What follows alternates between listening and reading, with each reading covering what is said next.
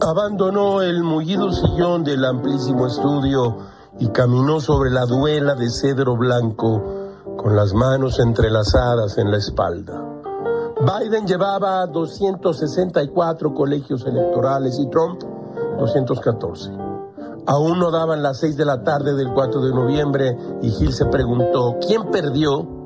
Sin duda, los encuestadores. La revista The Atlantic publicó en su portal un artículo especial de David A. Graham sobre las equivocaciones de las encuestas.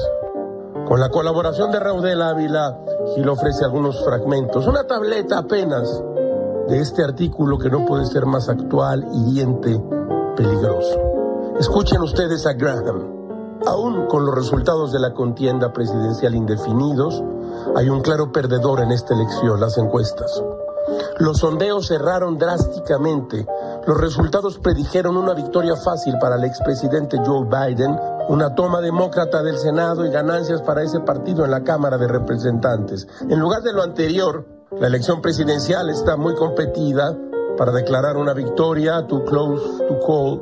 Los republicanos parece que conservarán el Senado y la ventaja demócrata en la Cámara de Representantes se verá probablemente reducida.